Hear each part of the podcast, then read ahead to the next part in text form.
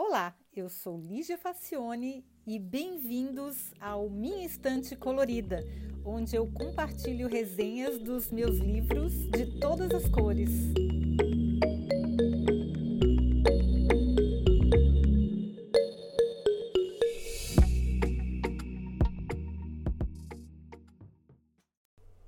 Olá!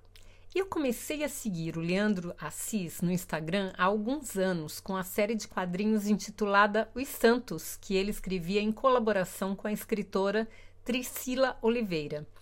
Olha, é uma parceria de milhões, pois o Leandro, roteirista profissional premiado, só de lembrar que é dele o fantástico A Mulher Invisível com Celton Mello, lembra? Um filme ótimo. Pois é, ele via os comportamentos bizarros das classes mais endinheiradas do nosso país e tentava fazer uma crítica social. Só que o Leandro é branco, ele estudou no exterior, ele é uma pessoa que está na classe mais alta, então ele via os pares dele e achava muito bizarro aquilo. E foi em conjunto com a Tricila que ele conheceu no próprio Instagram, quando ela comentou uma tirinha dele. E essa Tricila já foi empregada doméstica que a crítica social ficou mais verossímil e sensível, porque a Tricila é escritora, ela é feminista, ela participa do movimento negro. Então, ela é uma pessoa que tem mais repertório para contribuir com essas histórias do Leandro. E aí foi uma dupla de milhões mesmo. Os personagens da família Santos são ricos, privilegiados e preconceituosos por definição. E o dia a dia deles aparece nas tirinhas de um jeito cru e cínico, impossível passar batido. Do outro lado, uma família de empregadas domésticas negras que moram na periferia, com as dificuldades do cotidiano, a violência, o racismo e a desigualdade. Pois é, e durante a pandemia do Covid-19, a dupla interrompeu a saga de Os Santos para criar a inesquecível Confinada então, a influencer Fran, da família Santos, e a Ju, do núcleo de empregadas que atende o clã há anos, são as protagonistas dessa nova série. Olha, eu passei 2020 inteiro, confinada, claro, esperando ansiosamente a próxima tirinha a cada semana e valeu a pena demais. Então, a história é a seguinte: são quadrinhos, né? Porque eu já falei que eram tirinhas que ele, eles publicavam no Instagram. E a história é a seguinte: a Fran é uma digital influencer rica, mimada e toda trabalhada na gratiluz. Então o deboche e o sarcasmo são uma delícia, gente. Ela se vê tendo que se isolar durante a pandemia num apartamento gigante, mais de mil metros quadrados, onde contava com três empregadas domésticas. Só ela e o marido que moravam nesse apartamento. Bom, Somente a Ju aceitou ficar confinada junto com ela, pois as outras empregadas tinham problemas pessoais, a família para cuidar, enfim. E ir e voltar todos os dias não era uma opção, porque era muito risco, né? Então, essas outras empregadas acabaram sendo dispensadas com salário reduzido, salário, desculpe, salários esses que não compravam nem meia bolsa de marca da Fran. Então não era um dinheiro que fazia falta para ela, mas ela achou que como as empregadas não estavam trabalhando, então elas que se virassem e, ficassem só com metade do salário. Bom, a, Fran, a Fran vê na pandemia uma oportunidade de dar lições de vida com a sua rotina equilibrada, sua alimentação saudável, que era, claro, provi prontamente providenciada pela Fran, que quase não tinha descanso, né? Então a Fran faz yoga, faz peças publicitárias, grava vídeos com conselhos, ganha milhares de fãs e quebra recordes de curtidas e visualizações a cada frase motivacional clichê que ela publica como legenda de suas selfies cheias de filtros. Vocês conhecem gente assim, né, gente?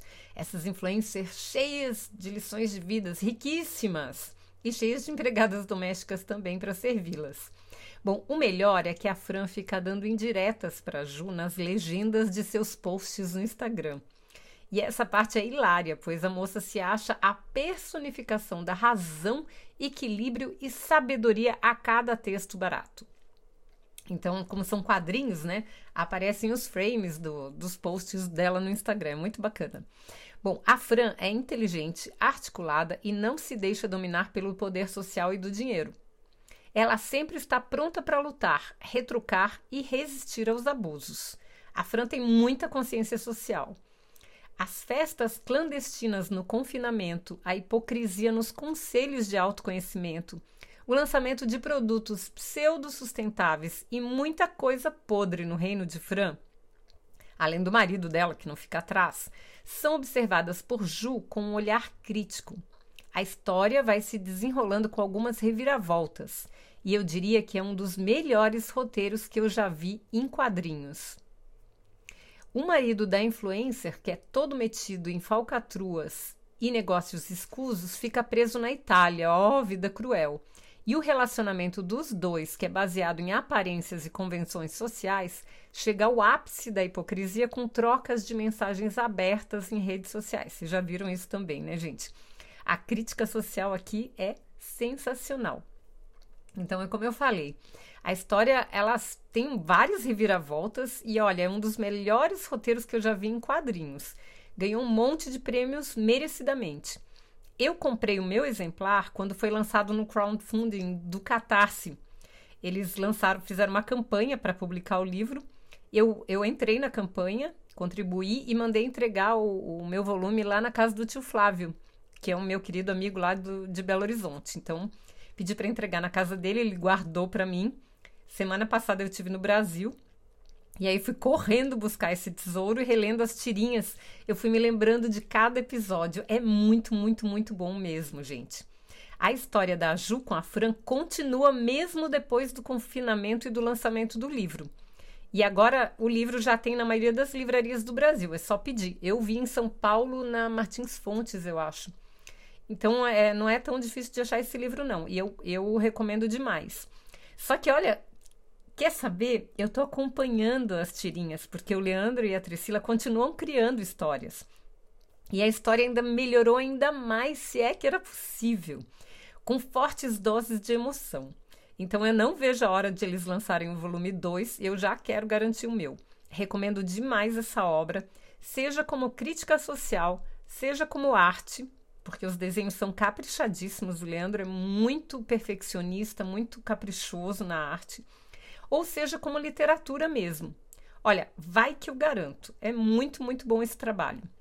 E se você quiser seguir os quadrinhos da nova temporada, eu vou deixar na descrição do perfil, no, a descrição do episódio, o perfil dos autores no Instagram, que é o Leandro Assis, ilustra, e a Sou Anja, que é, a, é o perfil da Priscila.